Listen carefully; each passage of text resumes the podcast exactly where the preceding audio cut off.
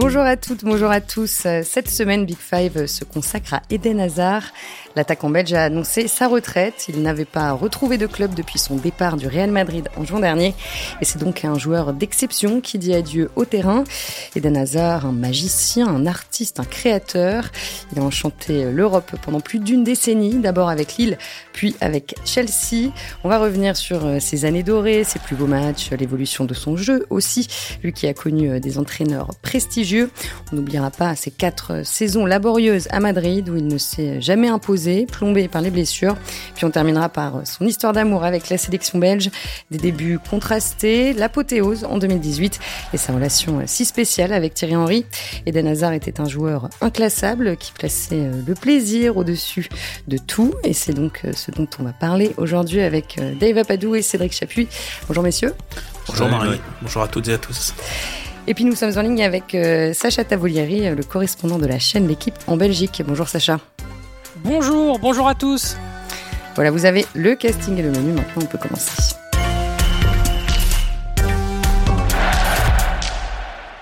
Alors depuis l'annonce de la retraite d'Eden Hazard, les hommages se multiplient dans les médias et sur les réseaux sociaux. Des hommages venus du monde du foot, comme ceux de Kylian Mbappé ou de Frank Lampard par exemple, mais aussi de véritables déclarations d'amour venant d'anonymes partout en Europe. Eden Hazard a marqué toute une génération. Il incarnait une certaine idée du foot, un foot guidé par le plaisir, l'insouciance, l'élégance aussi. Dave, quelle a été ta première pensée hier quand tu as appris la retraite d'Eden Hazard?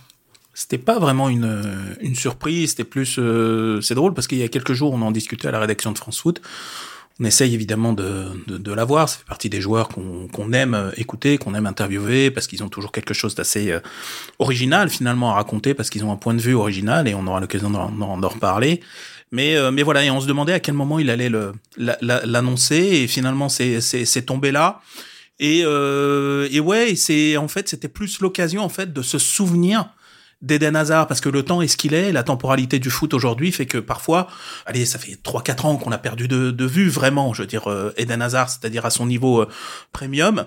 Et en fait, euh, l'annonce m'a fait me replonger dans mes souvenirs et me dire mais attends, on a quand même, on a quand même assisté, on a été les témoins quand même de quelque chose de pas banal, de même assez dingue par moment. Et, et ouais, il y avait ce, ce, petit pincement au cœur de se dire c'est peut-être le dernier romantique du, du foot qui est, euh, qui, est, qui, est, qui est parti. Et là encore, c'est une, une idée que j'aimerais creuser tout à l'heure. Cédric, même question. À quoi tu pensais euh, en premier en apprenant la nouvelle bah, Oui, il y avait un côté un peu inéluctable. Euh, voilà, ces quatre saisons de galère au Real plus le fait qu'il n'ait pas retrouvé de club euh, cet été font que voilà, on n'est pas surpris. On est tous un petit peu déçus que que finalement sa carrière se soit arrêtée déjà il y a quelques années en fait, euh, même si même s'il a il a eu quelques quelques fulgurances encore, mais euh, ouais, il y avait un petit côté inéluctable. Et puis ouais, moi moi j'ai repensé tout de suite à, à, sa Coupe du Monde 2018 par exemple, où il marchait complètement sur l'eau. On en reparlera aussi, mais voilà, c'est parfois on a l'impression qu'il peut peut-être euh, manquer de reconnaissance, peut-être. Avec le recul, je pense qu'on se rendra facilement compte que c'était euh, clairement un des tout meilleurs joueurs de sa génération. Est-ce que c'était un des tout meilleurs joueurs de l'histoire? Euh, Peut-être pas, parce qu'il lui manque quelque chose. Mais voilà, sur les, les, 15 dernières années, je pense qu'on a tous pas mal de moments forts des Nazar en tête, et ça suffit à le placer dans, dans les meilleurs joueurs de sa génération. Alors Sacha, quand on a discuté euh, hier, tu m'as dit, euh, pour nous, euh, c'est comme si Messi arrêtait le foot. La nouvelle a fait la une partout en Belgique. Oui, absolument. Elle a même fait le, JT de, de 13 heures parce que la nouvelle est, est, tombée un peu plus après 11 heures. Et effectivement, on a, on a vu toute une série de, d'informations et on avait un peu l'impression que euh, on avait déjà tout préparé aussi dans les médias euh, belges euh, puisque on a tout de suite derrière sorti des énormes éditions de plusieurs pages sur son histoire, sur pourquoi il, est, je dirais aujourd'hui à 32 ans déjà retraité entre guillemets et, tout et tout ce qui a, je dirais, parsemé la vie d'Eden Hazard, hein, parce que c'est pas nécessairement une, une, une vie extrêmement extrêmement facile. Messi, pourquoi on prend le comparatif avec Messi, c'est parce qu'il était quelque part aussi la première vraie star de l'ère moderne, du football moderne en tout cas en, en Belgique, euh, celle, celle en tout cas qui, qui a donné un espoir à toute une génération, une nouvelle génération, une envie aussi d'aller un peu plus, euh, je dirais, vers des, des stars internationales très médiatisé, c'était un peu notre Messi à nous, notre Neymar à nous, notre voilà notre Zidane à nous, parce que quelque part il y a eu souvent des, des liens entre Zinedine Zidane et, Eden Hazard, c'était des hommes qui se connaissaient, etc. Et, il y avait aussi cette, ce plaisir du jeu, comme, comme vous en parliez précédemment. Il y, avait vraiment ce, la formule de l'icône qui s'est véritablement créée en Belgique comme euh, je dirais mais en termes médiatiques, il y en avait peu. Et c'est comme ça aujourd'hui qu'Eden Hazard est aussi représenté comme un homme qui a donné aussi la voix à d'autres choses et a permis à d'autres d'autres jeunes euh, d'avoir un point de référence, une espèce de mm. lune sur lequel poser le doigt pour dire ok c'est vers ça qu'on doit arriver quoi. Ouais, dis-moi, j'ai une, une question à te, à te poser, parce que nous, Eden Hazard, évidemment, il y a une histoire française et on se l'approprie un petit peu. Eden Hazard, il fait aussi partie de notre patrimoine et, et on a toujours des yeux comme ça, euh, un petit peu comme si on se l'appropriait un petit peu. Il faisait partie de, de, de l'histoire du football français. Du coup, j'ai du mal à réaliser ce qu'il représente en, en, en, Belgique. Tu disais à la hauteur de si Messi arrêtait, mais tu vois, comme l'Argentine a une espèce d'exubérance qui fait que si Messi arrête, c'est comme quand Maradona a arrêté quelque chose, il y a pratiquement le pays qui s'effondre, etc. Est-ce que hasard, c'est ça. Moi, j'ai du mal à me représenter. J'ai l'impression quand même y, a un, y, a, y a un rapport évidemment euh, très affectif, très fort avec avec hasard. Mm-hmm. Mais je, je, on a du mal à mesurer cette passion que vous avez pour hasard. Bah, la passion pour hasard, elle, elle vient euh, d'abord, je dirais, d'une certaine génération qui a euh, grandi avec euh, aussi l'attrait de la première ligue. En Belgique, on était aussi beaucoup dans le, le regard vers la, la, première ligue. Hasard à Lille, hasard en, en France, c'est surtout la, la découverte d'un phénomène. Mais là où il a pris en popularité, c'est à peu près au même moment où tous les Diables Rouges et les gros Diables Rouges y étaient en première ligue en même temps. Hein, donc Vincent Compagnie, Kevin De Bruyne, etc. Sauf qu'il y a des Il avait cette particularité, une dimension géniale qu'on n'a jamais vraiment eu dans le, milieu du, football belge. En tout cas, on a eu hein, des Chifo, des Van Imst, etc. Mais, mais dans la médiatisation et dans le côté populaire, c'est en fait, c'est un, je dirais, la réaction du, du peuple belge, c'est beaucoup de l'affectif. En fait, c'est surtout quelqu'un euh, qui qu'on aimait bien pour sa simplicité, pour son côté très belge. En fait, Eden Hazard, il est, il était souvent, il a souvent voulu être. Euh, en tout cas, on a, on a souvent dans les médias français voulu le naturaliser français. Oui, c'est vrai. Ça, c'est, quelque chose que on, on, a beaucoup entendu. Mais lui était très attaché justement à la Belgique et surtout à cette valeur de simplicité qu'on attache beaucoup à la Belgique, cette forme d'humilité qui pouvait aussi euh, complètement le, le, le, représenter dans son dans, dans son jeu et puis surtout la notion de plaisir pour le plaisir. Il y avait quelque chose de Ok, j'ai envie de le faire, je le fais. J'ai pas envie, je le fais pas. Et la Belgique était beaucoup aussi là-dedans, dans le, le truc de dire voilà le plaisir de vivre ce qu'on vit pour le fait de le vivre. Et ça, être dans l'instant présent, c'est quelque chose que les gens reconnaissaient énormément. bien sûr, on n'est pas en fait dans la fascination qu'il peut y avoir en Argentine parce que la Belgique n'est pas un pays de football au niveau de la culture. Mais par contre, Eden Hazard était installé comme l'un des personnages les plus populaires du pays, l'un des plus aimés. Et Sacha, est-ce que est-ce qu'il parle autant au, wallon qu'au flamand? Oui, je me posais exactement cette question. Il parle autant au wallon qu'au flamand. Je pense que Eden Hazard est, une icône euh, vraiment dans, dans, je dirais que ce soit dans la partie nord, du pays ou, euh, ou dans la région Bruxelles-Capitale ou même, euh, ou même dans le sud, il a vraiment touché les gens, mais il a touché les gens à partir du moment où il est devenu international dans le sens star en première ligue, etc. Et là où on a vraiment eu les, regards qui se sont posés, euh, posés sur lui. C'est un référent. En tout cas, pour les francophones, c'est une évidence. Moi, je parle de ce que je connais, étant bien plus souvent du côté de la partie francophone que, néerlandophone. Ce que, ce qu'on peut dire en tout cas, c'est qu'il n'a jamais laissé indifférent la partie néerlandophone et que euh, oui, ses exploits étaient salués tant bien dans le nord que dans le sud.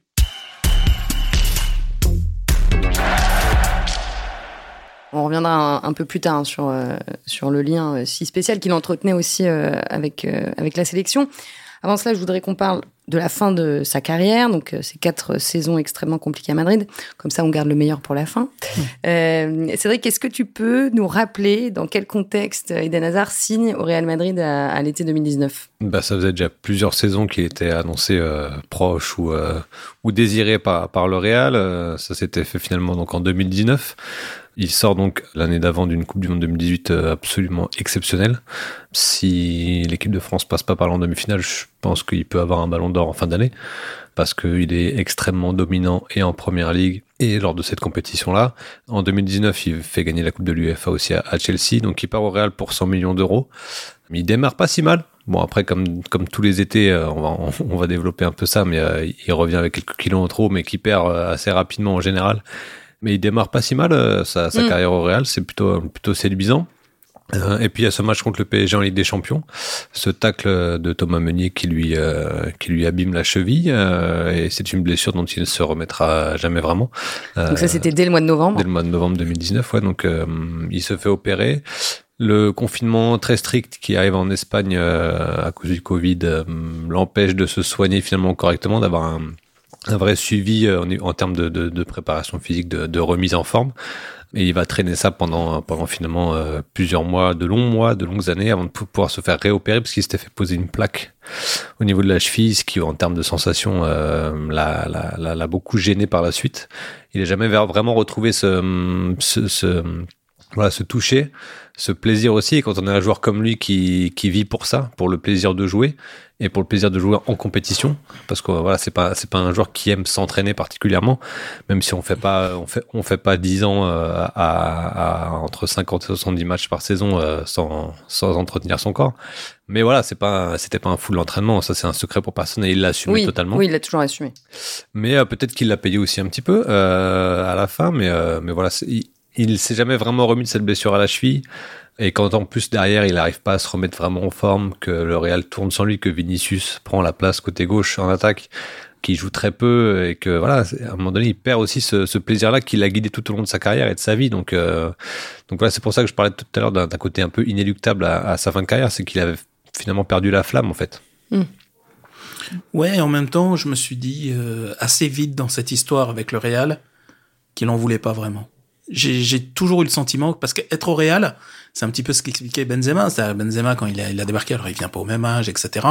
Mais qui assez vite Cristiano Ronaldo lui explique t'es au Real, il faut faire beaucoup plus à l'entraînement, l'avant, le pendant, l'après.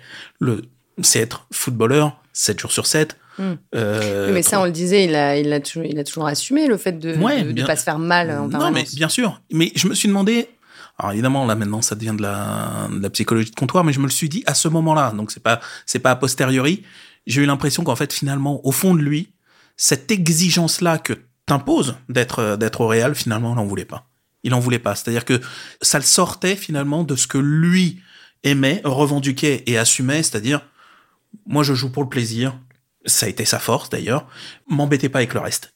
Or, au Real, tu peux pas te contenter de ça. D'ailleurs, ceux qui se contentent de ça assez vite. Et à, Chelsea, tu peux t'en contenter? Je crois qu'à Chelsea, il était dans son dans sa dans sa meilleure forme physique et, surtout à Chelsea, il y a une espèce d'autonomie comme on vous la confère en Angleterre, c'est-à-dire à partir du moment où vous êtes bon le week-end, on veut pas savoir ce que vous faites de votre semaine. Vous pouvez sortir, mm. vous pouvez faire ce que vous voulez et, euh, et voilà. Et je à ce moment-là, il est au maximum de son patrimoine physique. La gestion à l'anglaise, c'est-à-dire où il y a une espèce de confiance, on vous flique pas, on vous tout ce qu'on vous demande, c'est d'être bon. Et je pense que ça lui convenait, ça, ça, lui, ça lui allait très très bien, je parle en, termes de, de, de, mentalité. Je pense qu'au Real, on est un peu plus que ça, on exige un peu plus que ça, et je pense que d'un seul coup, ça le sortait de ce qu'il aimait vraiment. Et ça, au-delà de toutes les explications qu'a a, parfaitement euh, avancé Cédric, je pense qu'au fond de ça, il y avait aussi ce, ce petit décalage entre ce qu'il est profondément et ce que ce qui requiert d'être réel. Et je pense que quelque part, c'est une histoire qui pouvait que se manquer. Et puis il y avait, il y avait un côté euh, mentalement, un côté aboutissement euh, de, rejoindre le Real qu'il adorait depuis petit, qui était entraîné par Zinedine Zidane, qui était son idole. Donc voilà, ajouter à tout ça le fait de, parfois quand vous êtes au top de votre carrière, ça peut être un challenge supplémentaire. Mais là, on, avait on a eu l'impression finalement, là c'est plutôt a posteriori, qu'il était déjà en fait sur la pente descendante de la colline et que hum, voilà le, fait de, de, rejoindre le club de ses rêves quelque part et le, le son idole de jeunesse, peut-être qu'il avait pu euh, ce truc supplémentaire à aller chercher, même si euh, voilà il, il, aurait pu être, être euh, ultra motivé par le fait d'aller gagner une Ligue des Champions par exemple. Mais il l'était sûrement d'ailleurs. Hein, mais, mm. mais, voilà, il y a une tonne d'explications physiques, mentales, plein de choses. Ça restera un mystère quand même. Hein. C'est quatre années au Real. Mm. C'est un vrai mystère en soi. Sacha, toi, quel, quel, regard tu portes sur, euh, sur son histoire au Real? Est-ce que tu, tu es, plutôt d'accord avec ce que disent Dave et Cédric? Oui, mais je pense aussi surtout qu'il n'avait pas la conscience de, de l'endroit et, de, le, de ce qui était en, train de se passer dans sa, dans sa vie. On est passé d'un joueur à qui on donnait, comme le disait bien Dave, un maximum d'autonomie, beaucoup de liberté sur et en dehors du terrain parce qu'on savait que par lui passait la magie. Ensuite, il est arrivé dans un club qui, en fait, contrairement à ce, qu'il avait pu rêver ou penser, ne fonctionnait pas de façon euh, extrêmement, je dirais, euh, ludique euh, et, et, très sympathique. On est arrivé dans un camp militaire au Real Madrid et à un moment donné, il a dû se plier à toute une série de règles et quelque part, il ne s'appartenait plus. Il faisait partie d'une, je dirais, d'une, d'une horde de, joueurs qui sont des, des véritables machines de guerre et il devait répondre à un certain rendement. Eden Hazard n'a jamais fonctionné comme le footballeur moderne, ou en tout cas ce qu'on attend du footballeur moderne aujourd'hui. Il a toujours été à contre-courant, et même, je pense, dans son, euh, dans son envie d'aller au Real Madrid, il, n'a a jamais pensé véritablement que ça allait se passer comme ça. En fait, euh, il, a été dans le dans la surprise. Il a dû gérer ensuite une fois qu'il était dedans, mais il y a eu un contre-coup très très violent entre sa signature au Real Madrid et et, tous ces millions d'euros. Euh, aussi, son statut a totalement changé. C'est euh, son quotidien a changé également. Les gens qui l'entourent, notamment, je dirais le, personnel qui accompagnait Eden Hazard a changé. Il y a toute une série de choses qui faisaient d'Eden Hazard un un joueur qui, qui n'était plus aussi simple, ou en tout cas qu'il ne pouvait plus être aussi simple que ce que lui voulait être. Et à un moment donné, il, il, se perdait un peu. Et c'est pour ça aussi qu'il a perdu son football, parce qu'il a peut-être aussi perdu qui il était au fond. Et, et c'est là en fait le, le, le, vrai problème auquel s'est apposé Eden Hazard au, au, Real Madrid, c'est qu'il a, il a fallu trouver d'autres ressources, il a fallu se, euh, je dirais, se sublimer et, et aller chercher une force plus, plus transcendantale, plus, plus, je dirais, plus profonde au fond de lui et, et, et c'est là, en fait, qu'il n'a pas réussi à, à, à faire ce que mm. les Italiens appellent il salto di qualità, le saut de qualité, ou en tout cas pouvoir se muer en quelque chose d'autre, une star, un espèce de suppléant à, à Ronaldo, ou en tout cas à ce qu'on attendait de, de, de, de, Ronaldo quand il était au, au Real Madrid. Et au final, il a, il a jamais vraiment euh, convaincu. Et lui-même, en fait, j'ai un peu l'impression qu'il n'était pas bien dans sa peau, tout simplement. Ouais, c'est ça, et je suis, complètement d'accord avec ça. Ce côté euh, galactique programmé, je pense que c'était pas pour lui cette cette cette exigence-là, euh, cette pression-là. Je pense que c'est pas quelque chose qui qu'il qu'il recherchait. Et en fait, le, grand regret vient du fait que, allez, deux mois avant sa signature, un mois avant sa signature, il livre une de ses prestations les plus abouties en finale de Ligue Europa.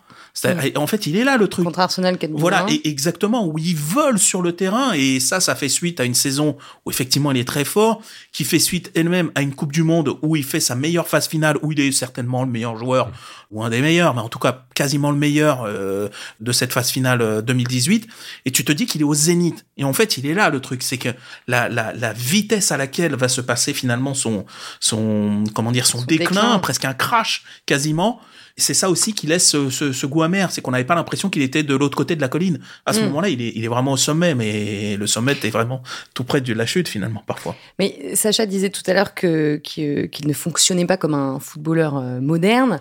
Le Real devait bien le savoir quand même avant de, avant de le recruter. Bien sûr, après c'est Florentino Pérez aussi recrute souvent des joueurs aussi parce qu'il veut des stars.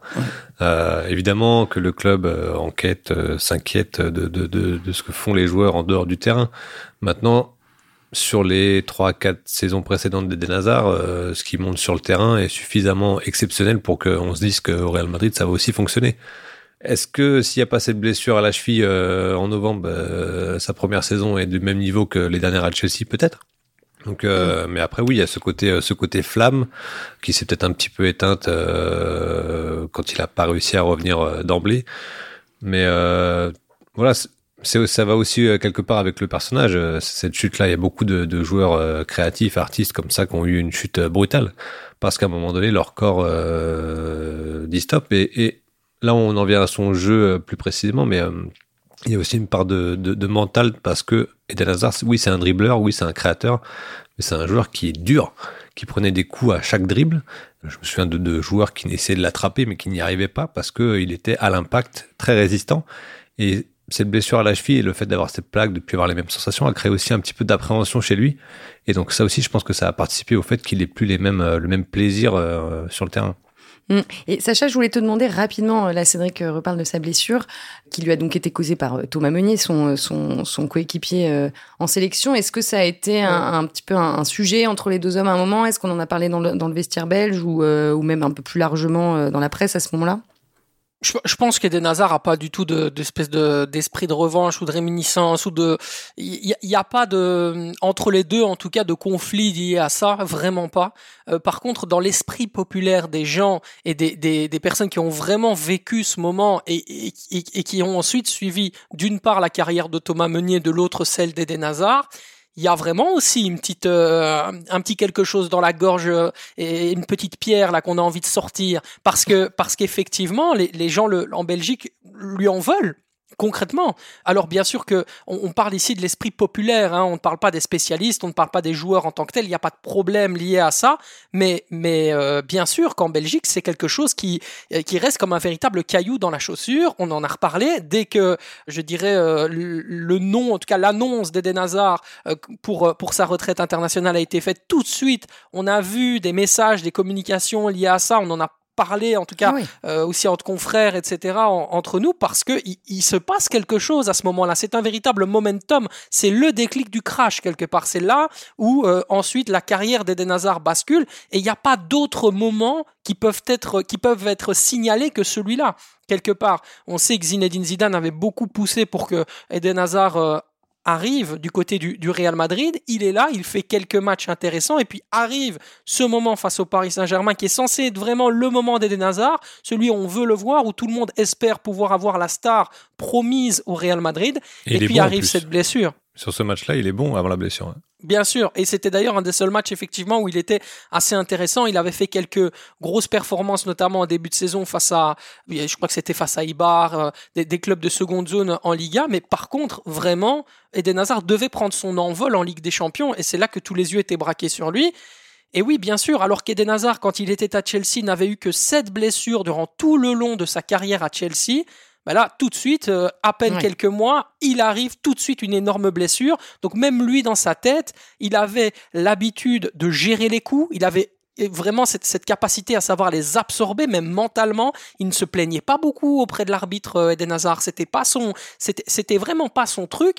Et là, justement, du côté du Real Madrid, et après cette blessure, quand il est revenu sur le terrain, on a senti un Eden Hazard bien plus nerveux, bien plus crispé, bien plus justement vindicatif envers le corps arbitral. Et ça, c'est vraiment, je dirais même mentalement, le changement de joueur, le changement d'homme sur le terrain qu'on a pu observer suite à, à cette blessure provoquée donc par Thomas Meunier.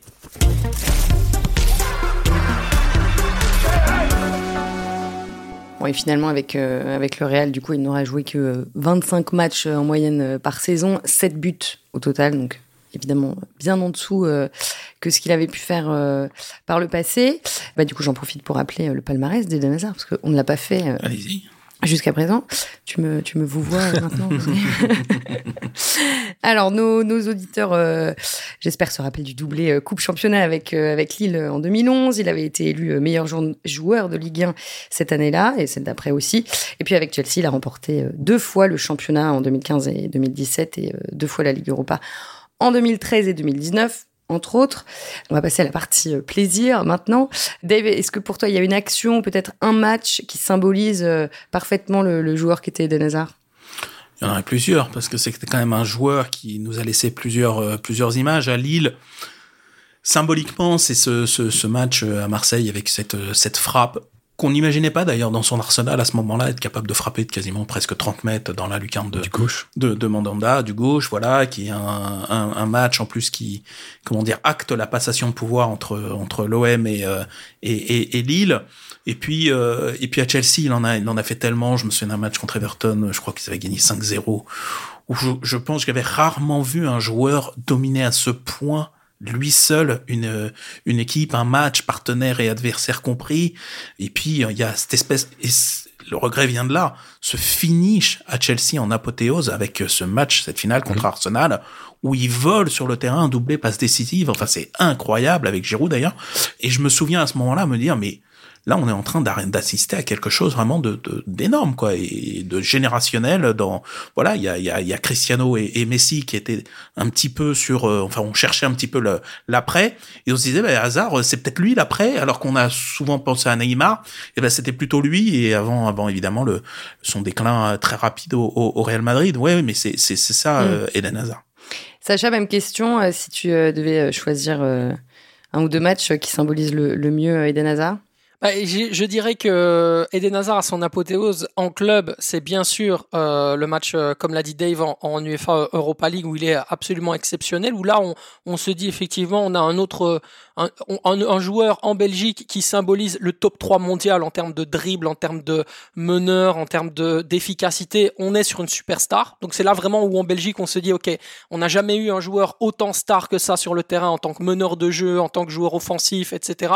Dans l'image, c'était vraiment euh, marqué, il a, il a marqué les gens véritablement. Mais si on, parle du côté national, on ne peut pas, bien sûr, comme vous le disiez en préambule, en introduction de, de ce podcast, ne pas parler de sa Coupe du Monde 2018. Hmm. Alors bien sûr, Eden Hazard a fait des matchs absolument exceptionnels en Première Ligue, des matchs face à Liverpool, des matchs face à Arsenal, des matchs face à West Ham, des matchs face à Newcastle où quelque part il a cassé des reins, ça en devenait une habitude, mais vraiment il était impressionnant dans, dans ce qu'il proposait. C'est la première fois avec Eden Hazard véritablement qu'on se posait la question de se dire, en tout cas depuis un certain nombre d'années, un joueur qui avait marqué les gens par son jeu en tant que tel. Ça veut dire que lui, c'est le jeu intrinsèque, c'est l'univers dans lequel il venait nous plonger quand il était sur le terrain, qui, était tellement spectaculaire qu'en fait, ça retenait l'image d'Eden Hazard et surtout, ça retenait les yeux des gens. On n'était pas dans le ok, il a fait autant de buts, il est impressionnant parce qu'il a, comme par exemple Erling Haaland, 35 buts, etc.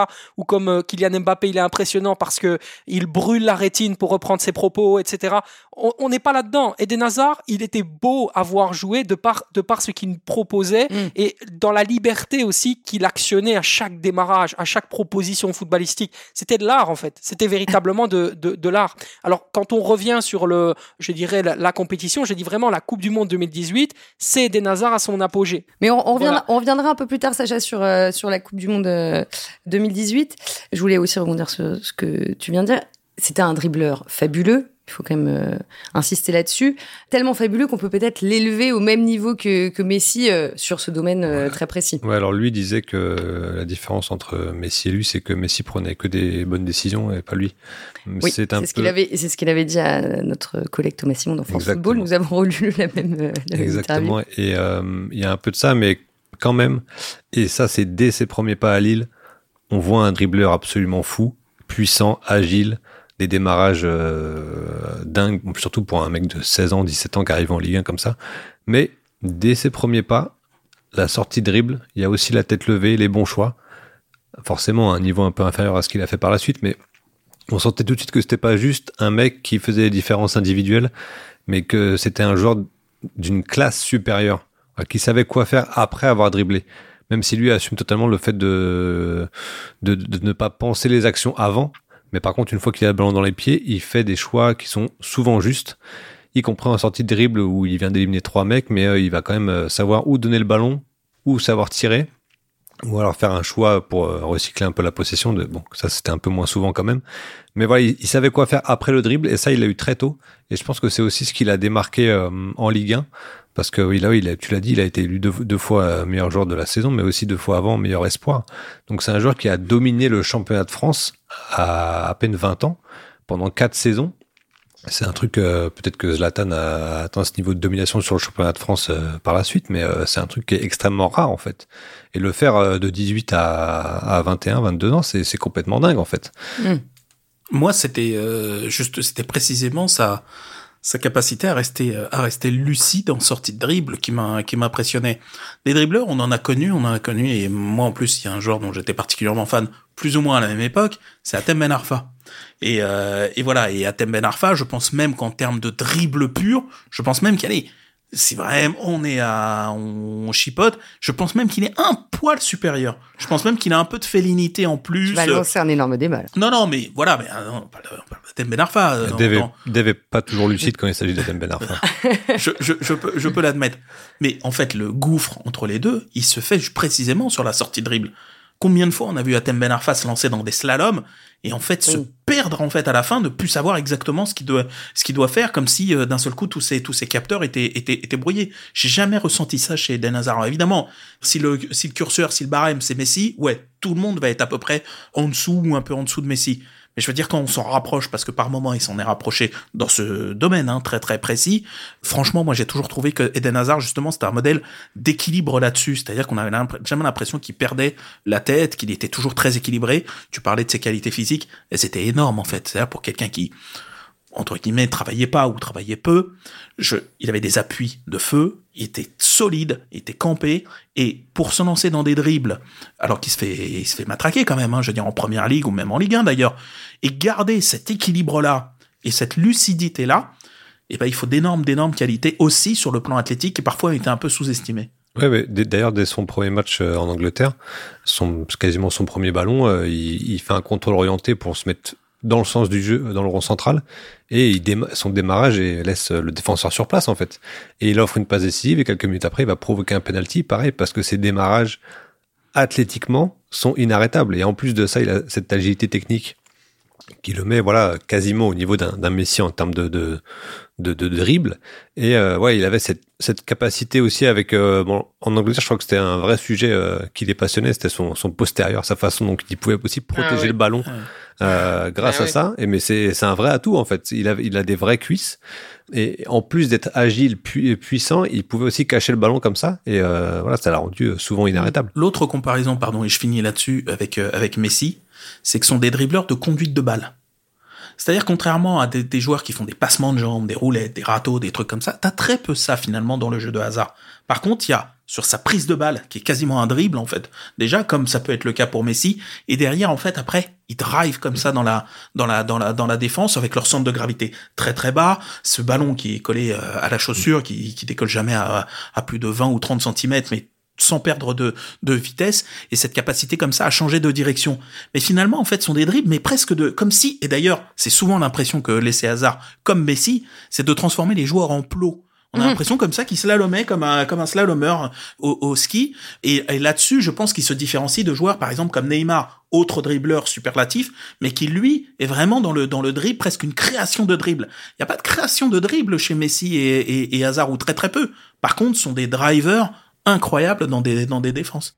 Il y a une qualité qui effectivement ne doit pas être euh, oubliée chez Eden Hazard et ça a été d'ailleurs une qualité qui bien longtemps, malgré tout ce qui s'est passé du côté du Real Madrid, sa blessure, sa fameuse plaque à la cheville, etc., est toujours resté chez Eden Hazard du début à la fin de sa carrière. C'est sa qualité de gestion de balle à chaque fois. Il savait gérer la balle, il savait justement pouvoir permettre à un bloc de remonter très haut. Pourquoi? Parce que justement avec cette fameuse qualité du postérieur, il arrivait dos au jeu et surtout dos au but adverse, et bien tout simplement à garder la possession et puis permettre aussi à ses, coéquipiers de monter un petit peu plus haut. Quelque part, c'est un peu drôle, mais c'était une animation qui est assez semblable à un pivot de déviation. C'était assez marrant parce qu'Eden Hazard avait vraiment ce travail de euh, gestionnaire de euh, du tempo, euh, la façon dont bien sûr le, le, match, en tout cas chez les Diables Rouges avec la, la Belgique, allait s'orienter. Est-ce que ça allait s'accélérer ou est-ce que ça allait justement plutôt tourner pour trouver un espèce de, de football un peu handball, hein, comme on dit, où on fait tourner la balle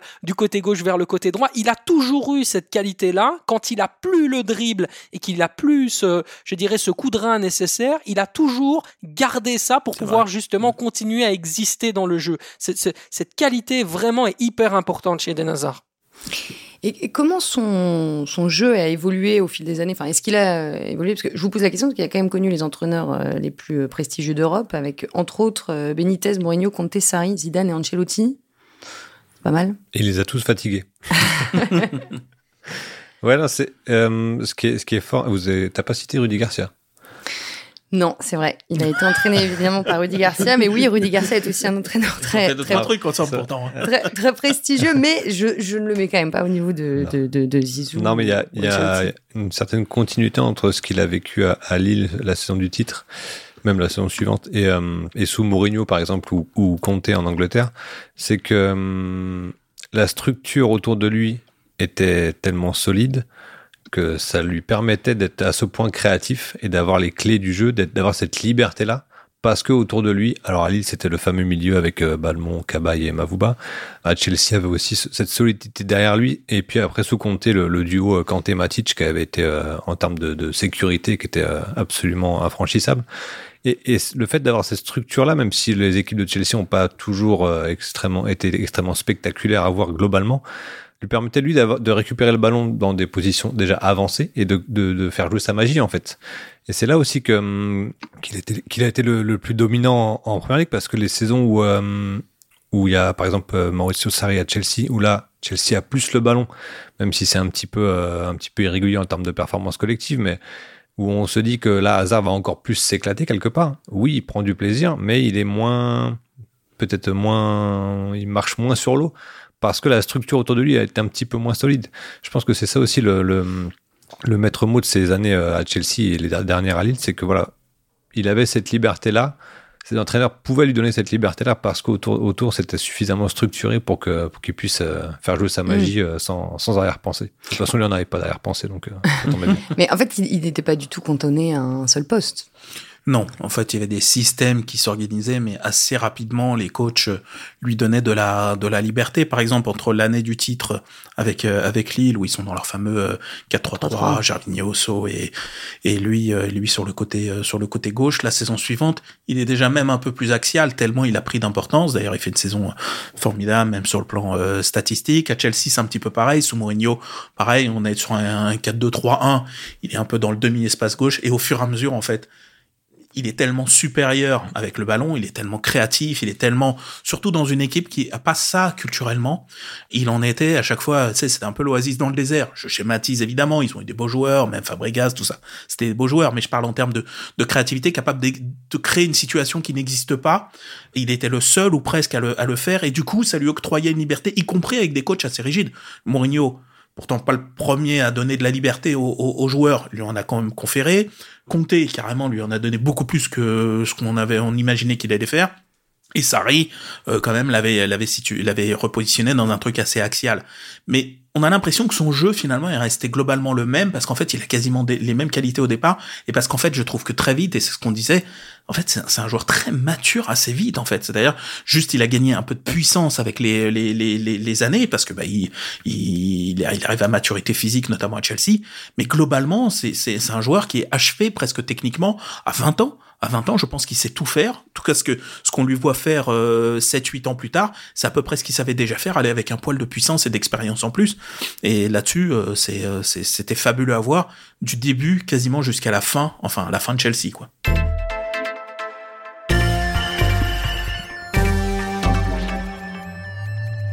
On se rapproche euh, tout doucement de la, la fin. Non. De, la fin de cet épisode. On est, on est déjà beaucoup plus long que d'habitude. Je voudrais qu'on reparle euh, un peu plus précisément de, de, de, de l'histoire d'Eden Hazard avec la, la, sélection. Il a porté le, le, maillot de la Belgique à 126 reprises, euh, 33 buts, 36 passes décisives. Sacha, est-ce que tu peux nous, nous, nous rappeler un petit peu ses, ses débuts en, en sélection qui, euh, qui n'avaient pas été euh, spécialement étincelants oui, bah, c'était des débuts en sélection, c'était sous euh, Georges Lekens hein, à l'époque, donc c'était euh, de mémoire 2012, euh, même un, même un peu plus tôt. Il était avec euh, notamment un certain Romelu Lukaku très très jeune dans la sélection. Il faisait partie des, des nouveaux et quelque part c'était une sélection qui n'avait plus du tout la la même identité en fait. C'était pas du tout le même la même énergie, les mêmes types de joueurs. la sélection était vraiment dans une période de mutation et Des Nazar était vraiment, je dirais, l'élément de la nouvelle génération qui devait arriver et, et faire la différence. Il était vu comme le le jeune prodige. Beaucoup d'ailleurs le, le comparaient à Enzo Schifo parce que on n'avait pas compris à quel point c'était plus que ça. Aujourd'hui, Eden Hazard et, sa carrière et ses accomplissements, c'est au-dessus d'Enzo Schifo en termes de, niveau et, même en termes de ce qui est proposé. Après, bien sûr, les époques ne se comparent pas, mais ce que je veux dire par là, c'est que il arrivait pour bousculer les hiérarchies, bousculer les mentalités, l'ordre établi, etc. C'était Eden Hazard le formatage, je savais pas ce que c'était puisqu'il a toujours été élevé quelque part au football libre et, en fait c'était quasiment un acte politique de sa part dans le, jeu. C'était de rester en fait euh, tout simplement le même tout le temps et puis quoi qu'il arrive quoi quoi qu'il en coûte et, surtout quoi qu'il coûte euh, je dirais du système il a un côté un peu un peu Bob Marley dans le reggae avec Babylone etc il a ce côté là un petit peu très euh, anti-football moderne, anti-système, etc., qui, qui, est, assez d'ailleurs euh, intéressant. C'est dommage qu'il y ait des Nazars en interview, et ça c'est le grand regret que j'ai chez lui, et, et, vous me le permettrez de le dire, c'est qu'il n'était pas aussi piquant que ses gestes et sa personnalité pouvaient l'être sur le terrain et ce qu'il laissait justement, euh, euh, je dirais, resplendir en dehors. Il n'avait pas, il n'était pas très bon en interview Eden Hazard en termes de, voilà, il n'arrivait pas à exprimer qui il était. Foot, ah oui, on en a une, une, très bien, très bonne. fallait, fallait, fallait lire France Foot. Ah ben voilà, ben voilà faute à moi. Mais non, mais en général, c'est ça, quoi. C'est ça qui, qui, était impressionnant euh, chez lui. Et puis après, bien sûr, il y a cette apothéose, il y a la Coupe du Monde 2018, euh, et puis il y a le Eden Hazard, héros national, hein, bien sûr, après, après tout ça. Qui se transforme en, DJ sur la grande place de Bruxelles euh, il, faut revoir, il faut revoir sa Coupe du Monde 2018. Hein, c'est, Alors, alors qu'est-ce qui vous a marqué en particulier? Parce qu'on n'arrête pas d'en parler, mais concrètement. Alors, toute proportion gardée, attention, ça m'a fait penser un petit peu à Maradona 86 à un niveau inférieur, soyons clairs. Le fait de voler à ce point, de d'éviter les coups, d'éviter les tacles, de voler à ce point sur le terrain, de d'être une domination technique et athlétique que qu'on a du mal à imaginer sur un tournoi comme ça. Ouais. Il faut revoir son match contre le Brésil. Même son match contre la France. Alors, sur ces deux matchs-là, il n'y a pas de but, il n'y a pas de passe décisive, et il y a une élimination, une élimination pardon, à la fin. Mais son niveau de performance et de domination sur ces matchs-là, c'est absolument sensationnel. Et euh, voilà, je le répète, je pense que si. Hmm. Bah, Brésil-Belgique, de toute façon, c'était euh, un, match incroyable. et je pense que voilà, si euh, s'il va en finale, je suis persuadé qu'il finit avec le Ballon d'Or en fin, en fin d'année parce que c'est vraiment, même sa fin de saison à Chelsea annonce quelque part sa Coupe du Monde et il est à un niveau de domination incroyable et euh, ça lui donne des moments un peu iconiques et c'est peut-être ce qui lui manque un petit peu mm. dans l'imaginaire collectif, en dehors de Belgique, hein, je précise, c'est qu'on n'a pas de, de, grands moments euh, légendaires d'Eden Hazard en Ligue des Champions par exemple. Donc euh, c'est peut-être ça qui lui a manqué pour vraiment, pour vraiment être considéré comme un des top top joueurs de sa génération, ce qu'il est factuellement puisque voilà il a eu un niveau incroyable. Mais voilà, il lui manque peut-être quelques moments, euh, quelques moments iconiques qui ont marqué l'esprit des gens au-delà de la Belgique. Hein, je le répète parce que parce qu'avec la Belgique, il y en a quelques-uns quand même. Mmh. En fait, j'ai oublié de préciser qu'aujourd'hui, nous avions euh, lancé un appel aux questions euh, des internautes sur Instagram. Ça faisait mmh. très longtemps que nous ne l'avions pas fait. Bon, alors beaucoup nous ont demandé nos meilleurs souvenirs d'Eden Hazard. Donc ça, vous y avez tous les trois répondu évidemment. Et là, je j'y pense parce que on a donc un, un auditeur, enfin ou un internaute, euh, Jules Leclerc, qui nous demande s'il aurait pu être un, un, très sérieux candidat euh, au Ballon d'Or. Mais euh, donc du coup, c'est vrai que c'est ce que t'expliquais, c'est qu'il lui a manqué. ouais, je, même je pense que son meilleur classement c'est huitième. Je pense que 2018 c'était son année quelque part. Après, je, il y a peut-être ouais, peut-être 2015 année où, où il a son, son premier titre avec Chelsea où il est élu meilleur joueur de première ligue par ses pairs et par les journalistes où là il y a aussi un niveau de domination qui est oui, mais c'est très solide. Mais, c'est resté très domestique en fait. C'est ça le. Il manque la, Ligue des Champions. Ouais, la, la, la petite limite. 2015 et 2018, huitième au voilà, la, la, petite limite à, à Eden Hazard si, si tant est qu'il y ait une limite quand même, c'est effectivement, il lui manque des grands moments, des grands matchs en Ligue des Champions. D'ailleurs, même statistiquement, hein, c'est un rendement beaucoup mm. plus faible. Je crois qu'il est à 0,16 buts, euh, euh, il est à 10 buts pour euh, une soixantaine de matchs, donc c'est très faible pour un attaquant qui, par ailleurs, euh, marquait tous les, allez, tous les deux ou trois matchs, marquait, marquait, faisait des passes décisives, etc. Donc il lui a manqué un petit peu ça pour vraiment imprimer les esprits. C'est pour ça quand il y a eu cette Coupe du Monde, moi qui aimais ce, ce, ce type de joueur, je me suis dit enfin, et parce qu'en fait, même jusque-là, même son Euro 2016, qui lui individuellement est pas raté, il est même plutôt, plutôt, plutôt pas mal. Mais je veux dire, c'est un tel naufrage la Belgique en mm. quart de finale contre le Pays de Galles que je te dis, mais ils vont jamais y arriver. 2014, c'est très poussif. Donc, donc voilà. Et en 2018, il y a ce, il y a enfin ce tournoi qui le révèle. Et en plus, comme il se, comme derrière, il enchaîne avec cette finale de Ligue Europa mm. complètement stratosphérique, je me suis dit, mais en fait, là, on assiste vraiment à la maturation absolue de, de, de ce, de ce joueur-là. Bon, et derrière, ça s'est pas, ça s'est pas concrétisé, mais ouais, il lui a manqué un petit peu de choses. Après, j'ai pas envie d'en faire une limite parce que comme je disais en préambule, pour moi, c'est le dernier joueur romantique. C'est-à-dire que. Je voulais te reposer la question euh, avant la fin qui va bientôt arriver. Ouais, mais. Euh, le, foot la voix s'en aller l'un des derniers romantiques, l'un des derniers artistes. Pour moi, même le. Ouais, des artistes, peut-être qu'on en aura encore, mais, mais romantique, c'est-à-dire que c'est aussi une approche et une vision du, du, du, du, foot. Et c'est vrai qu'on est dans une ère maintenant, depuis 15 ans, 15-20 euh, ans, on va dire, de, de, une espèce de, de cyborg sur pattes. Et c'est très bien parce que ça emmène aussi le foot dans des sphères assez, assez incroyables.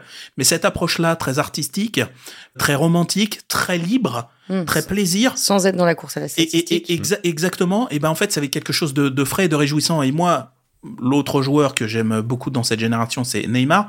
Mais chez Neymar, il y a toujours une espèce de morgue, il y a un petit peu côté un peu bras d'honneur un peu aux gens. C'est-à-dire, il y a, ce côté-là.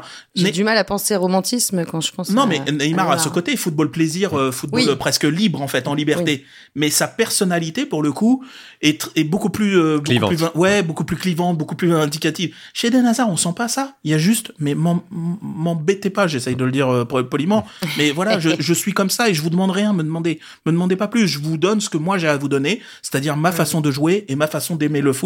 Et c'est comme ça, et j'ai adoré cette liberté de penser en fait qu'il avait. Et, ces joueurs-là, il faut pas, je pense, les les enfin les limiter, enfin leur dire que s'ils avaient euh, fait autrement en dehors des terrains, ils auraient eu une meilleure carrière. Probablement pas en fait. Non, il serait parce éteint, que, je pense. Parce qu'il n'aurait pas eu ce plaisir-là des matchs, de la compétition, parce que c'est un vrai compétiteur aussi. Mais voilà, ces joueurs-là, ils ont leur façon de voir le jeu, le foot, euh, leur carrière qui leur appartient et c'est comme ça qu'ils s'épanouissent en fait. Et donc euh, s'ils n'avaient pas ça, ils s'épanouiraient moins et ils auraient peut-être pas une aussi belle carrière. Bon Sacha, dernière question. Euh, est-ce qu'on sait un petit peu ce que ce qu'Eden Hazard euh, va faire maintenant? On a des hamburgers tranquille. on a on a on a un internaute qui s'appelle Dorian et qui nous demande si ça pourrait l'intéresser de devenir entraîneur. Je pense pas qu'Eden Hazard soit dans la, la projection de rester dans le milieu du football tel qu'il est construit aujourd'hui dans le football moderne. Un peu pour euh, paraphraser euh, bah, tout ce que vous avez expliqué, il, il, est dans il est dans un dans un état d'esprit tellement libre que demain, il peut peut-être ouvrir une boucherie ou, ou une, un magasin d'alimentation euh, général et, et, faire des trucs super dans, dans, un secteur qui n'est pas du tout le football, quoi. non, mais sérieusement, je pense que moi, je, moi, je le pense sérieusement ce que je dis. Je pense qu'Eden Hazard, il, il, est un peu dégoûté du football tel qu'il a été construit et tel qu'il l'a vécu lors de sa dernière, euh, je dirais, euh, joute du côté du Real Madrid. Et c'est vraiment quelque chose qu'il ressent et c'est sans doute aussi pour ça que Eden Hazard, qui avait déjà décidé depuis bien longtemps, hein, d'ailleurs, d'être, de, de prendre sa retraite. Il l'avait depuis quasiment euh, juillet, c'était acté, c'était fait, il l'avait décidé. Et puis voilà, il a pris le temps dont il avait besoin pour pouvoir le communiquer, mais dans son esprit, les choses étaient déjà très très claires. C'était terminé, Eden Hazard, euh, déjà cet été euh, en termes de en termes de football. Il est dans un football plaisir. Donc aujourd'hui, est-ce qu'il y aura un lien professionnel avec le football? Certainement en tant que consultant. Je pense qu'il va être dragué par des gros médias prochainement.